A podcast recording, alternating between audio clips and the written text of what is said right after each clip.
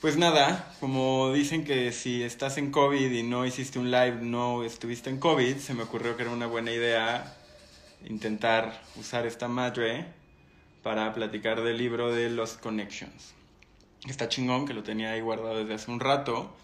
Y eh, pues nada, creo que ayuda como a ordenar un poco las ideas ahorita en épocas en las que todos los días son un roller coaster. Entonces, y preparé unas notas y mi idea es hacerlo muy rápido, platicarlo en 5 o 10 minutos, pero pues está chido, ¿no? Y, y pues nada, ese es el sentido. Me da mucho gusto ver a muchos de ustedes. Se, así lo haré, no sé cómo, no sé cómo funciona Sogra, pero lo voy a intentar. Eh, y pues les platico, ¿no? Les platico que este libro de los Connections me lo recomendó el algoritmo de Amazon y bueno, pues lo compré porque el tema me parecía interesante. Básicamente es una hipótesis que busca refutar las explicaciones que normalmente se dan sobre el tema de la depresión. Y eh, se llegó antes del COVID y lo tenía guardado y me sentía como mal.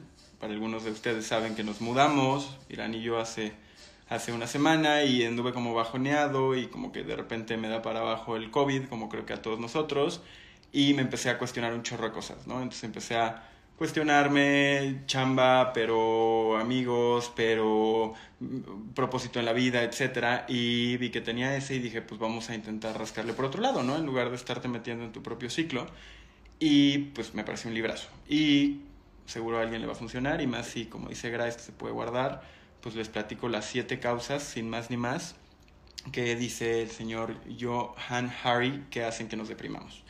Lo primero es que cuestiona mucho la idea de que la depresión es estrictamente un desbalance químico y te explica cómo eh, pues en la disciplina normalmente, en todas las disciplinas que estudian la psicología, que estudian la psiquiatría, eh, pues se utiliza esta forma. ¿Por qué? Porque es mucho más fácil de estandarizar y es mucho más fácil de, de manejar. Y lo que te dice él en primera persona te narra cómo estuvo metido en chochos durante 13 años de su vida, chochos fuertes, porque desde la adolescencia se sentía deprimido.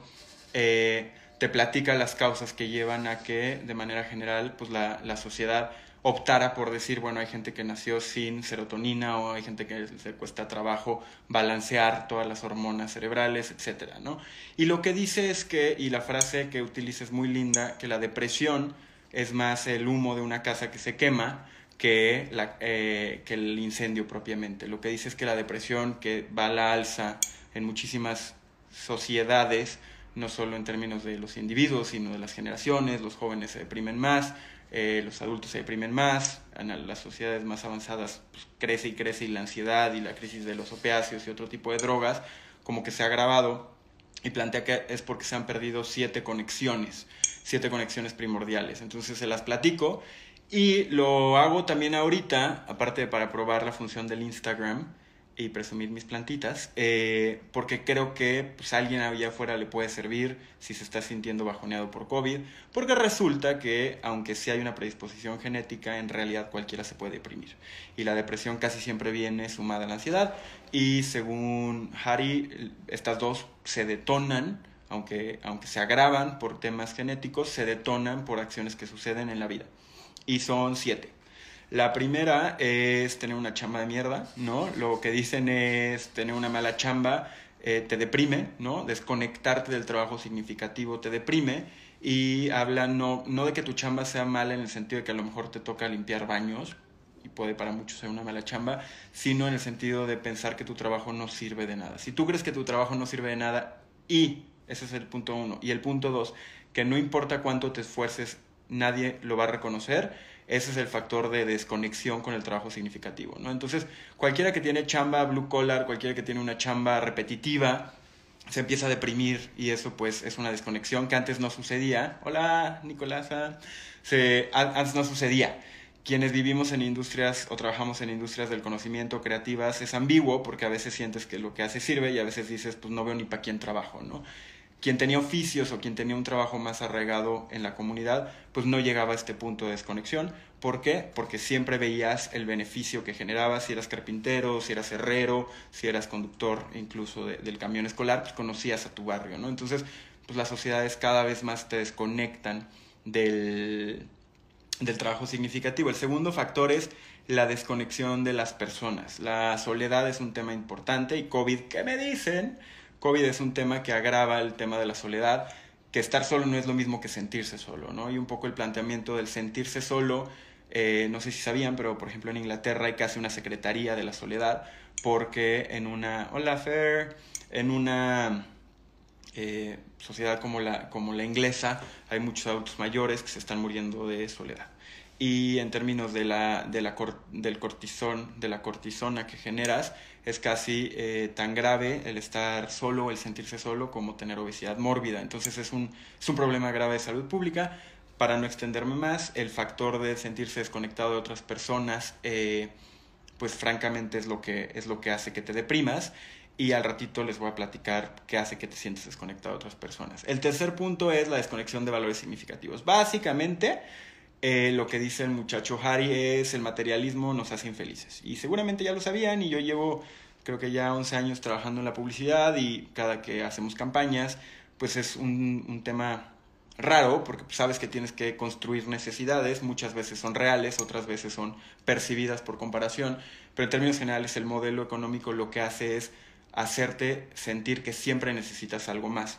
Entonces tus valores se intercambian en dos sentidos. Por un lado, te importa más lo extrínseco, lo material, lo que no necesariamente siempre vas a tener. Y yo, quienes me conocen saben que en las redes sociales, ya sé, Nicolás, o sea, siempre quieres más, siempre quieres la cámara nueva, siempre quieres la ropa nueva, siempre quieres lo que está ahí enfrente. E incluso, y aquí es donde mi querido Byul Chung Han, el filósofo eh, coreano-alemán, la rompe, porque dice, no es solo ya temas materiales, quieres ser quien puede hacer yoga y quieres ser quien puede hacer mindfulness y quieres, quieres ser quien puede estar todas las mañanas con una rutina perfecta, con un café oaxaqueño, ya sabes. Entonces, es rarísimo porque ya no solo es noventeramente que quieres los jeans de moda y quieres el coche y quieres el white fence.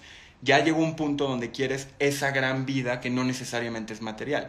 Sin embargo, sí, Dios lo amo, siguen siendo temas materialistas en el sentido de que los quieres obtener, ¿no? No, es que, no es que lo quieras vivir, lo quieres obtener. Quiero obtener y aparte quiero presumir que soy súper bueno para el yoga, y quiero presumir que, ya sabes, es importante cuidar eso. ¿Por qué? Porque a la hora que habla de la desconexión de valores significativos como el tercer factor, pues es gravísimo, ¿no?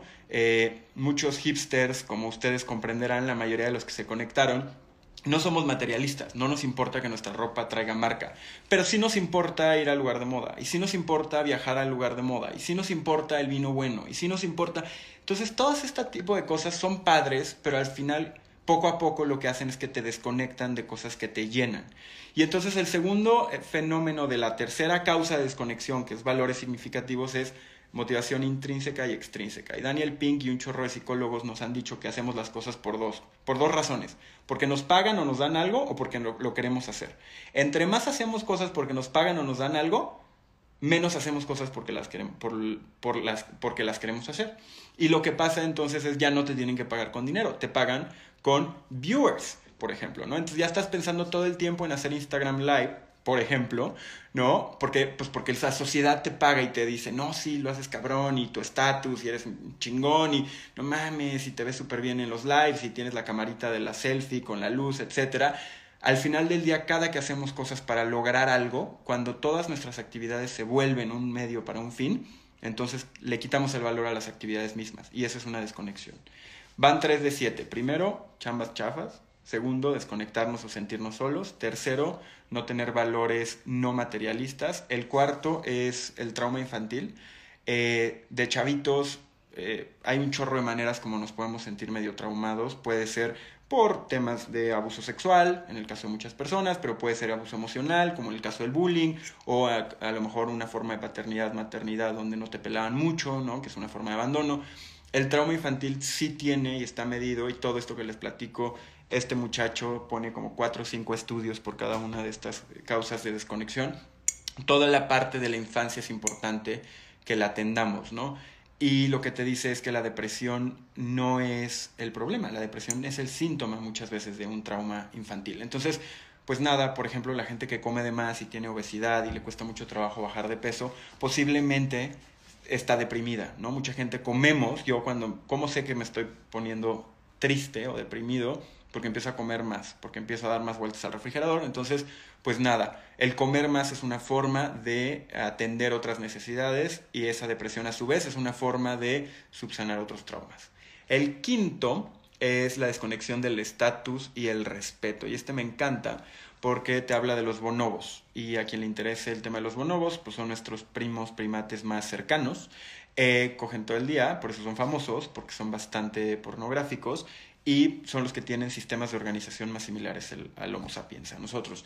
Y lo que se dan cuenta es que, y este me encanta, sobre todo a varios de los que están aquí que estudiaron ciencias sociales, sea cuales fuere, eh, el estatus es, es, un pedo, porque, porque somos como bonobos y las dos cosas que estresan a los bonobos son A, estar hasta abajo del escalafón y entonces todo el mundo te madrea, o B, estar hasta arriba del escalafón y todo el mundo te quiere quitar tu lugar, ¿no? Entonces, ¿qué pasa? Cuando el estatus está siempre en juego, todo el tiempo estás estresado y cuando estás estresado generas cortisona y otro tipo de hormonas que te deprimen, que tienen un efecto real de depresión biológica, sociológica, etcétera, psicosocial, más que sociológica. Entonces, ¿qué pasa en sociedades que no son igualitarias, como el caso de México?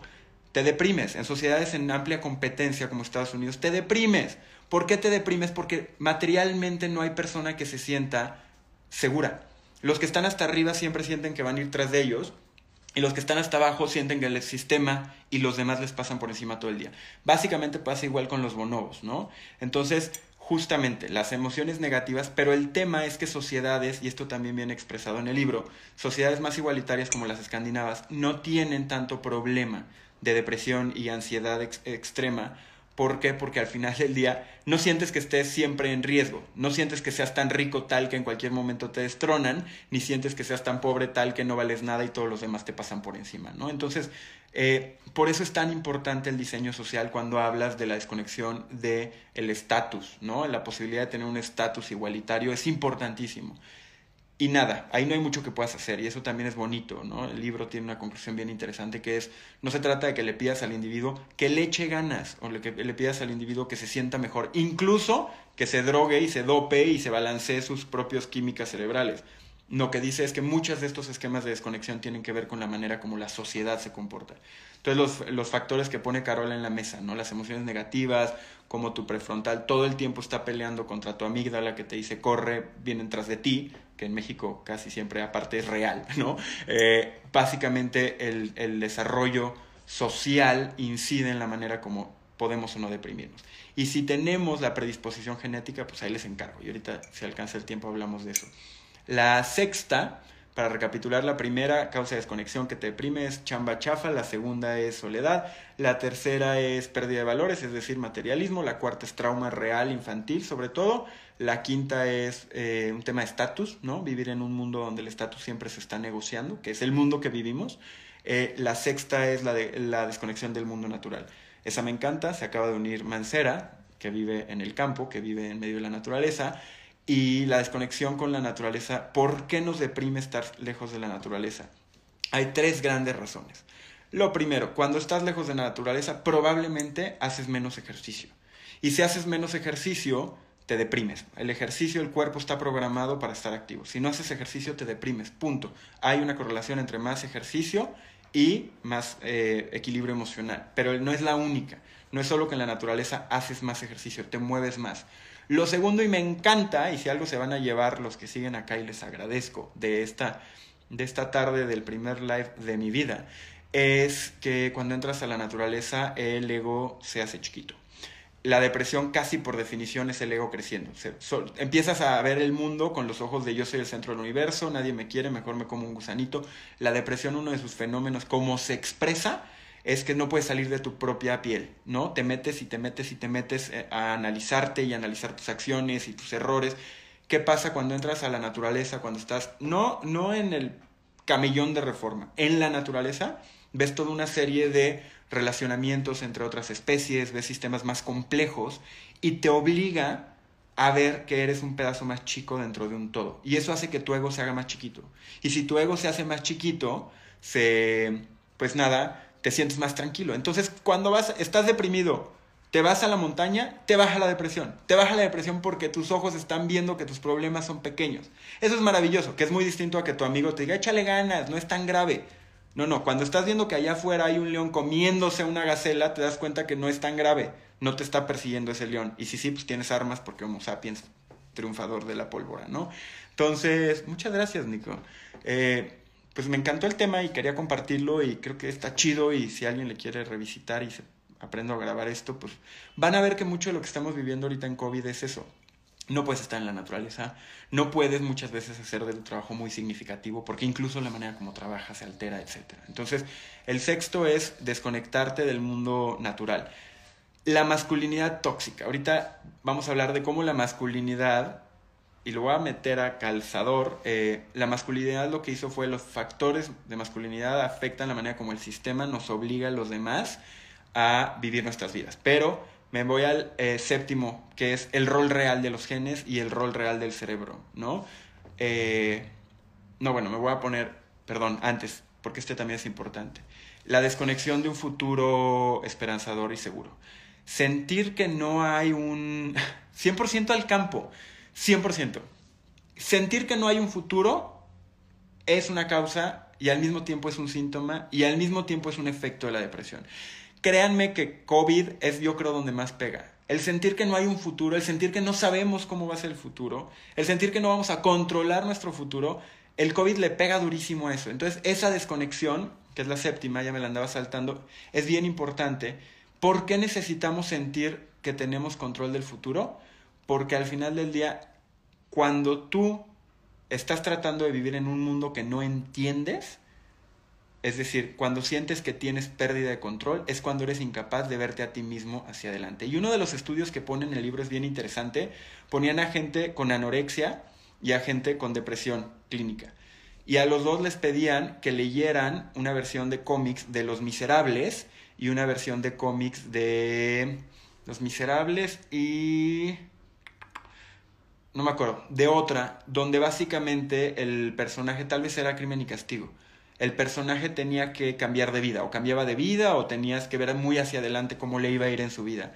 Y las personas con, con, eh, con anorexia, a la que les preguntaban si podían proyectar qué iba a pasar hacia adelante en la vida del protagonista antes de que acabaran el libro, te podían contar una historia. Las personas que tenían depresión no. Es decir, quien está deprimido no puede ver a futuro para nadie. No solo no puede ver a futuro para sí, no puede ver a futuro para la sociedad, no puede ver a futuro para su pareja, no puede ver a futuro para su familia. Entonces esto es bien importante. Sentir que tenemos un futuro es uno de los factores que evitan la depresión. O dicho de otra manera, cuando estás deprimido no puedes ver hacia adelante. Y cuando no puedes ver hacia adelante, pues muchas veces cuando te dicen todos los medios, el mundo se va a acabar porque COVID, porque murciélagos, porque pangolines, ¿no? Entonces hay que tener mucho cuidado con esta causa de desconexión si empiezan a sentir que no pueden ver más allá del día de mañana, aguas, vayan a la naturaleza en la medida de lo posible, así sea en su pantalla, traten de atender o leer el libro o ver otras maneras de lograr estas reconexiones. ¿Por qué? Porque aparte son círculos. Cuando no ves a futuro, menos ves a futuro. Y cuando menos ves a futuro, más sientes que hay desesperanza, lo cual agrava, es una bola de nieve. Entonces, el coronavirus, la séptima desconexión de Harry es la más, la, la más relevante. Y por último, ahora sí, el tema de los genes y el, cerebro.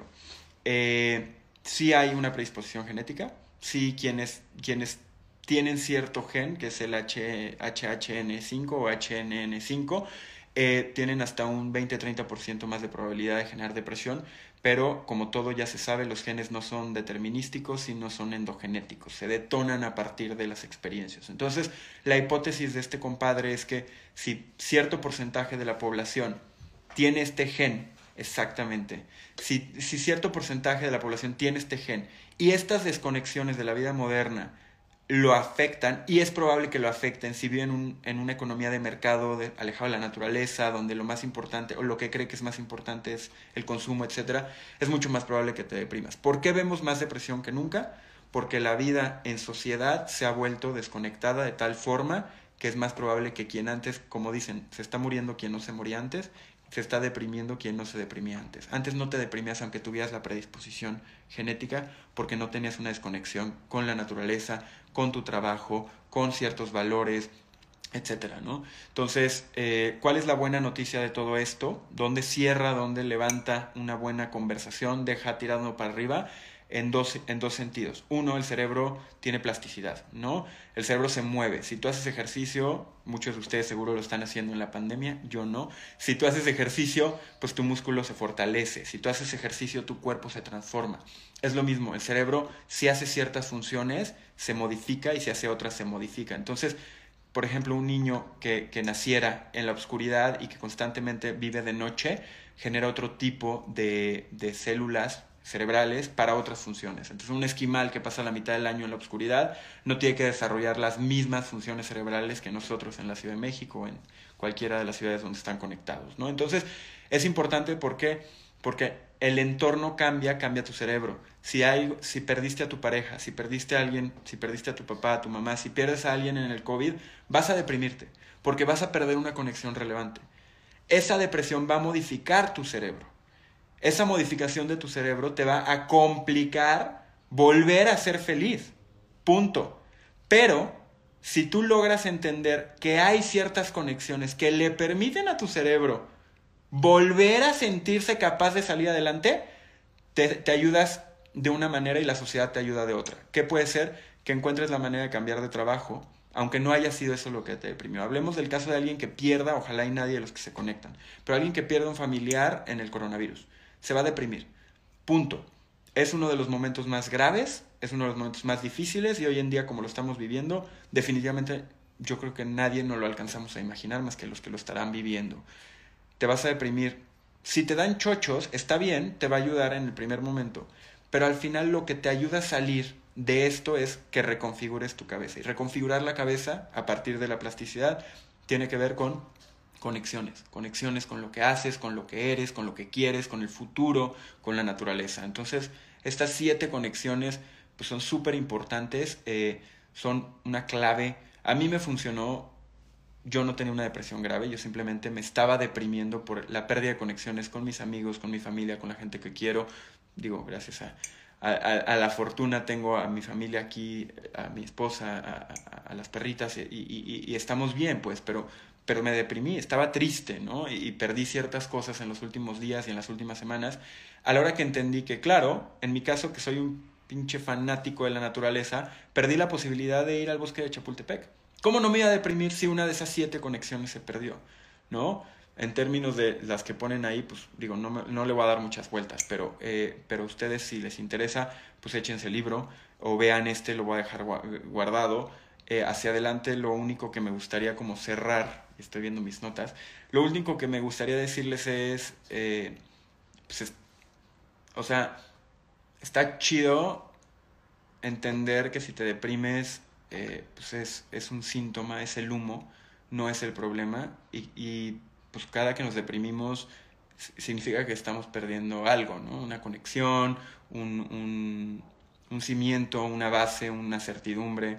Y no se trata de pensar que apagas el incendio quitando el humo. Si tú ves una casa que saca humo y crees que el humo es el problema, vas a llevar un ventilador y el ventilador se va a llevar el humo, pero va a incrementar la flama. Si tú crees que la depresión es el problema, no te estás dando cuenta que el problema es otro y entonces no lo vas a atender, ¿no?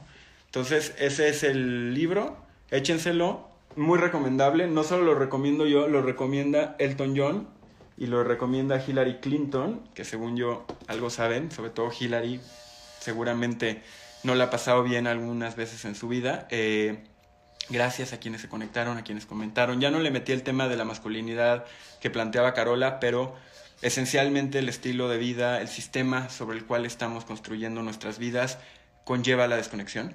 Eh, y nosotros, pues no como individuos somos responsables de buscar maneras de reconectar, sino como sociedad, ¿no? No es que le, hagas la carga de la prueba, dirían los abogados, a la persona deprimida de ver la manera de reconectarse con la gente, sino que como sociedad, cuando estamos bien, tenemos que empezar a diseñar una nueva forma de relacionarnos y de conectar que haga que cuando las personas se depriman tengan una red de soporte en el otro, en el de enfrente, en su comunidad y, y salgan adelante. ¿Cómo se llama el libro? Se llama, está buenísimo, Dani, se llama Los Connections de Jonah Harris. Se lo echan en dos sentadas, la letra es inmensa y la mitad son, eh, literal, la mitad es biblio, casi la mitad. No, bueno, estoy exagerando un chingo. Como el 20% de las hojas es bibliografía. Eh, todos son estudios, todo viene reflejado, yo no lo quise expresar eh, ahora sí que no los quise aburrir con los estudios, pero ahí vienen. Y pues gracias, de verdad, eh, todavía hay tiempo. Sí, igual y me echo una segunda, nada más no quiero abusar de, su tiempo y abusar o simular que soy experto en el tema. Materialmente lo que hice fue leer un libro que me ayudó en esta, en esta etapa compleja que estamos viviendo. Hice unas notas y esas notas las transmití a ustedes. Eh, muchas gracias, gracias por conectarse. Eh, los quiero a todos, prácticamente creo que con todos los que están entrando o entraron eh, he compartido momentos padres en mi vida y me, me da mucha felicidad verlos. Que estén muy bien.